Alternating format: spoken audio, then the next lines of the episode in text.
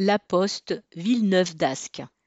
Cela ne passe pas comme une lettre à la poste. Dans les bureaux de poste de Villeneuve d'Ascq, le rouleau compresseur continue. Certes, le bureau du quartier du Broc est toujours ouvert, grâce à la mobilisation de l'année dernière. Mais jusqu'à quand?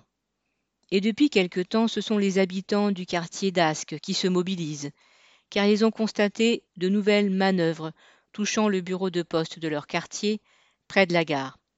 Des pressions exercées pour que les usagers aillent à la poste centrale d'ANAP, par exemple, qu'ils y transfèrent leur compte, ou pour qu'ils y retirent les recommandés.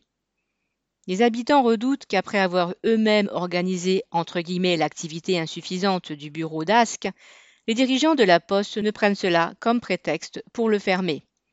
Ce ne serait pas la première fois.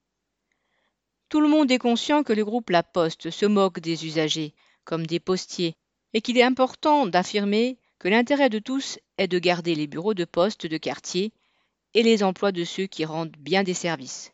Correspondant Hello.